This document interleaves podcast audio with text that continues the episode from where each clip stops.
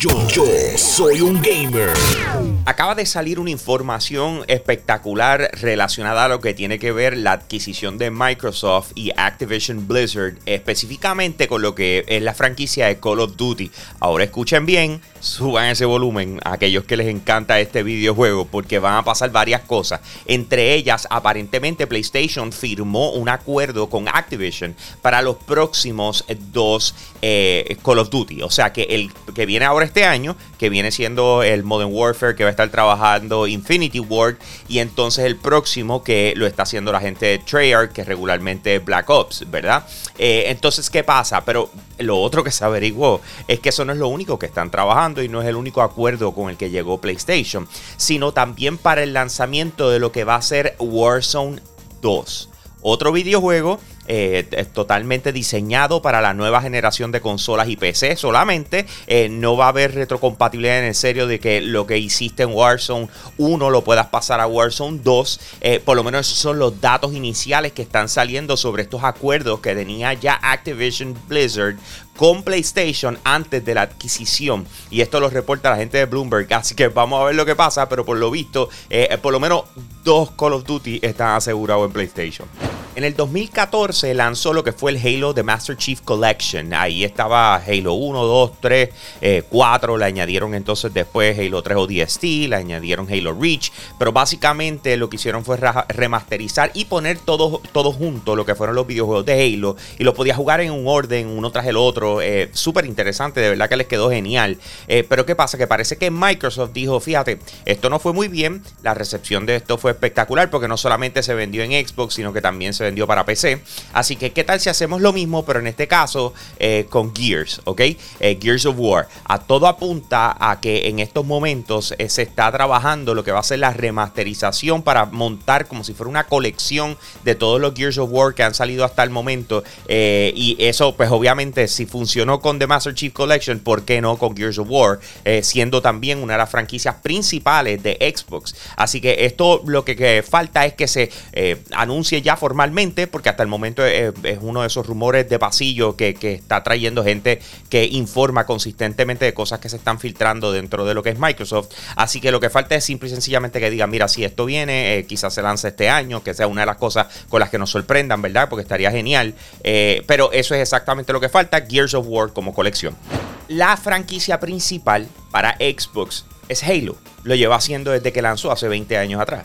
Entonces, ¿qué pasa? Ellos tiraron Halo Infinite a finales del año pasado. Salió el multijugador eh, en noviembre y entonces lanzaron lo que fue la campaña en diciembre. Interesante por demás, acaban de llegar los datos. Ya 20 millones de personas han jugado Halo Infinite. Esto significa que ha sido el lanzamiento de Halo más espectacular en la historia de Microsoft.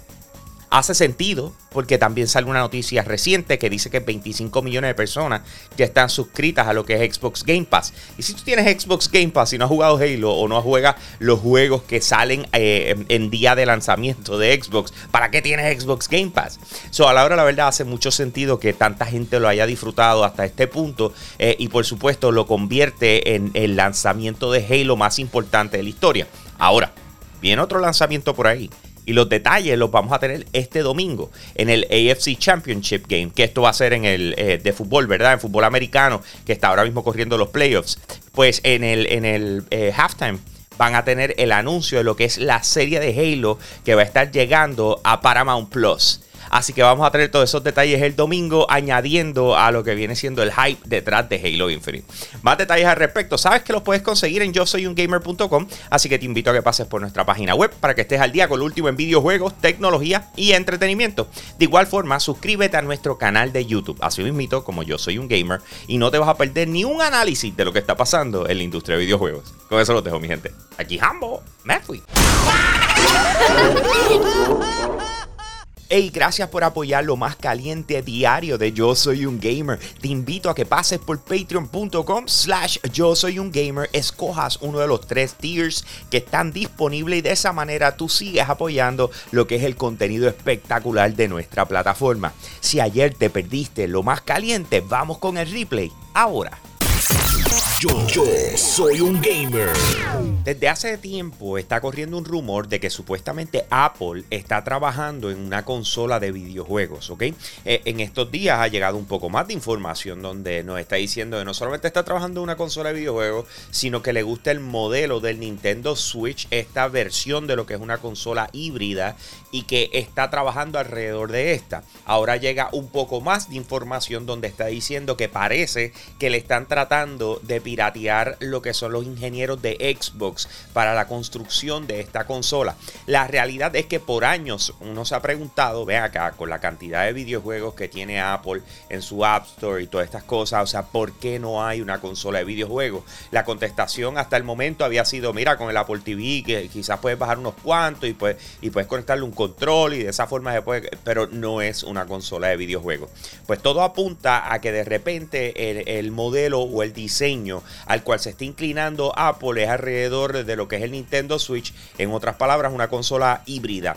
Eh, vamos a ver qué pasa porque obviamente esto es información que se está filtrando, no es que Apple ya lo anunció formalmente y obviamente esperando a que eso suceda. Siempre es necesario que los videojuegos cojan una pausa en el sentido de que necesiten refrescar sus servidores o, trabajar con ellos para darle algún tipo de mantenimiento. Lo que no es costumbre en el caso de Mario Kart 8 Deluxe es que ese tipo de mantenimiento sea extremadamente extenso. Estamos hablando de que eso es un prender y apagar. Es como que, eh, o sea, es este videojuego es viejo. O sea, que hace mucho tiempo que, que, salió y no tiene la necesidad de estar eh, dándole tanto mantenimiento. Pero sin embargo, hoy es uno de esos días. Así que si de repente estás tratando de jugar una partida con alguien online, quiero que sepas que no te estreses, que es que está en mantenimiento y va a durar eh, cerca de unas 6 horas, ¿ok?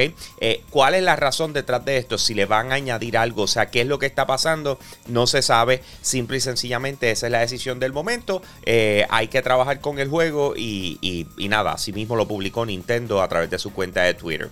Después de haber estado ayudando al estudio de desarrollo de videojuegos DICE en lo que ha sido la creación y desarrollo de Battlefield 2042, Criterion Games ya se está preparando para lo que viene siendo su próximo lanzamiento de lo que es la saga de Need for Speed.